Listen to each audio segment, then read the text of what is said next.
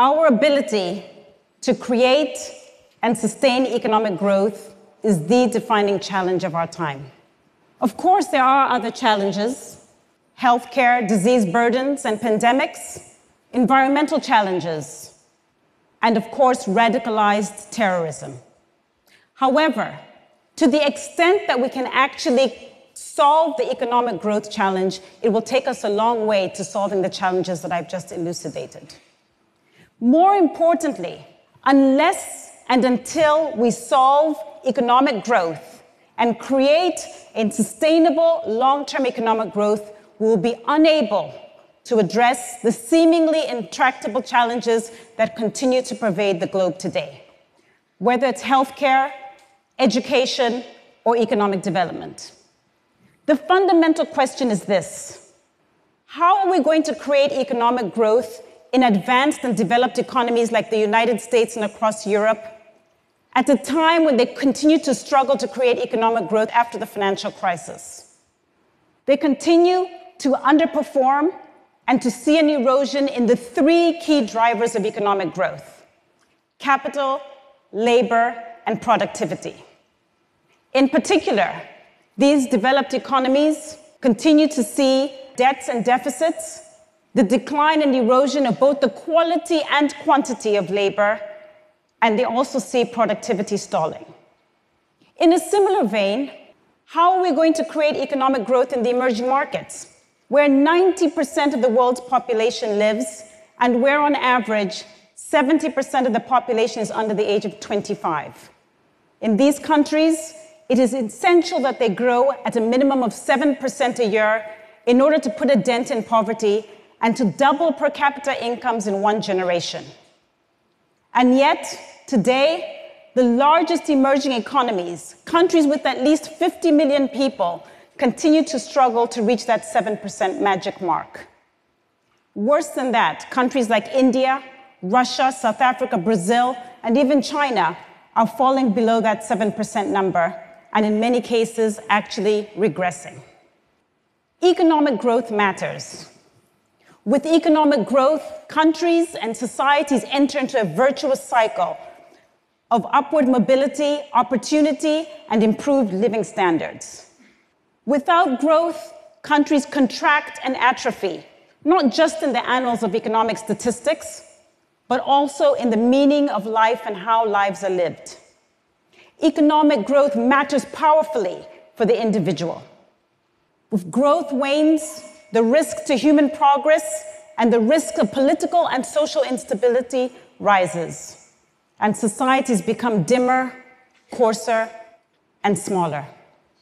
The context matters, and countries in emerging markets do not need to grow at the same rates of developed countries. Now, I know some of you in this room find this to be a risky proposition. There are some people here who will turn around and be quite disillusioned by what's happened around the world and basically ascribe that to economic growth. You worry about the overpopulation of the planet. And looking at the UN recent statistics and projections that the world will have 11 billion people on the planet before it plateaus in 2100, you're concerned about what that does to natural resources, arable land, potable water, energy, and minerals. You're also concerned about the degradation of the environment, and you worry about how man, embodied in a corporate globalist, has become greedy and corrupt.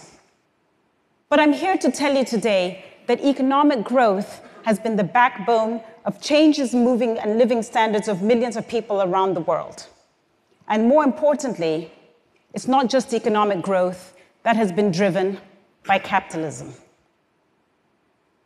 The definition of capitalism, very simply put, is that the factors of production, such as trade and industry, capital and labor, are left in the hands of the private sector and not the state. It's really essential here that we understand that fundamentally the critique is not for economic growth per se, but what has happened to capitalism. And to the extent that we need to create economic growth over the long term, we're going to have to pursue it with a better form of economic stance. Economic growth needs capitalism, but it needs it to work properly. And as I mentioned a moment ago, the core of the capitalist system has been defined by private actors. And even this, however, is a very simplistic dichotomy capitalism good, non capitalism bad. When in practical experience, capitalism is much more of a spectrum. And we have countries such as China, which have practiced more state capitalism, and we have countries like the United States, which are more market capitalist. Our efforts to critique the capitalist system, however, have tended to focus on countries like China that are, in fact, not blatantly market capitalism. However, there is a real reason and real concern for us to now focus our attentions on purer forms of capitalism, particularly those embodied by the United States.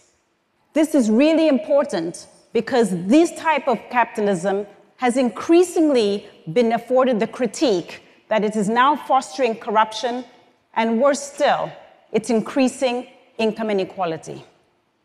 The idea that there are few are benefiting at the expense of the many. The two really critical questions that we need to address is how can we fix capitalism so that it can help create economic growth, but at the same time can help to address social ills? In order to think about that framing, we have to ask ourselves how does capitalism work today? Very simplistically, capitalism is set on the basis of an individual utility maximizer, a selfish individual who goes after what he or she wants.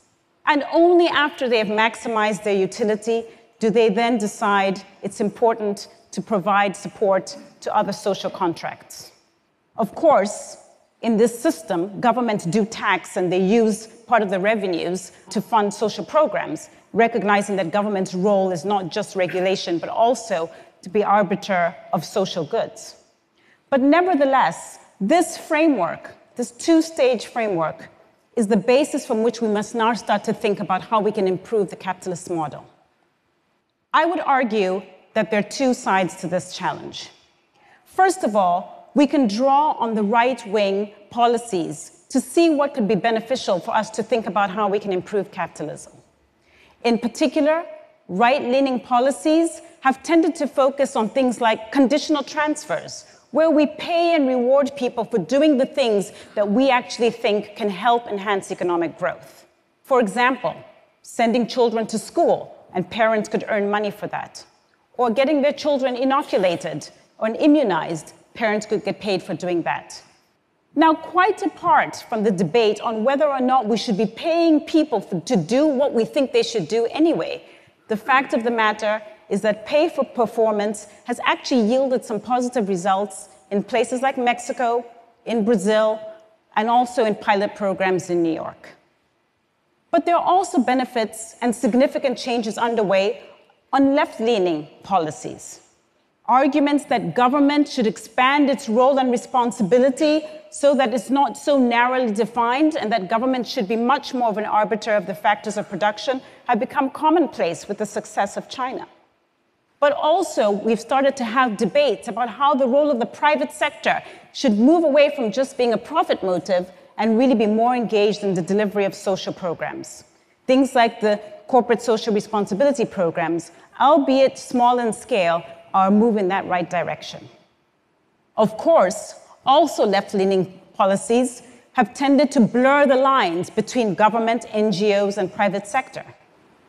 Two very good examples of this are the 19th century, the United States, when the infrastructure rollout was really about public private partnerships. More recently, of course, the advent of the internet has also proven to the world that public and private can work together for the betterment of society. My fundamental message to you is this we cannot continue to try and solve the world's economic growth challenges by being dogmatic and being unnecessarily ideological. In order to create sustainable long term economic growth and solve the challenges and social ills that continue to plague the world today, we're going to have to be more broad minded about what might work. Ultimately, we have to recognize that ideology is the enemy of growth. Thank you.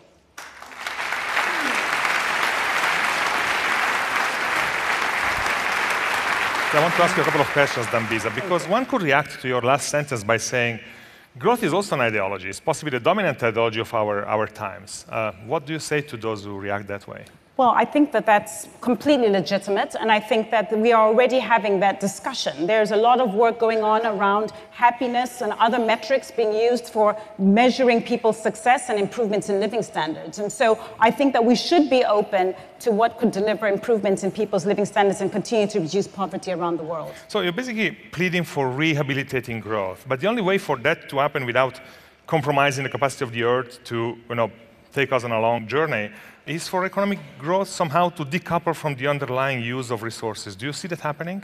Well, I think that I'm more optimistic about um, human uh, ability and ingenuity. I think if we start to constrain ourselves using the finite, scarce, and depleting resources that we know today, we could get quite negative and quite concerned about the way the world is. However, we've seen the Club of Rome, we've seen um, previous claims that the world would be running out of resources, and it's not to argue that those things are not valid, but I think with ingenuity, we could see desalination. I think we could reinvest in energy so that we can actually get better outcomes. And so, in that sense, I'm much more optimistic about what humans can do.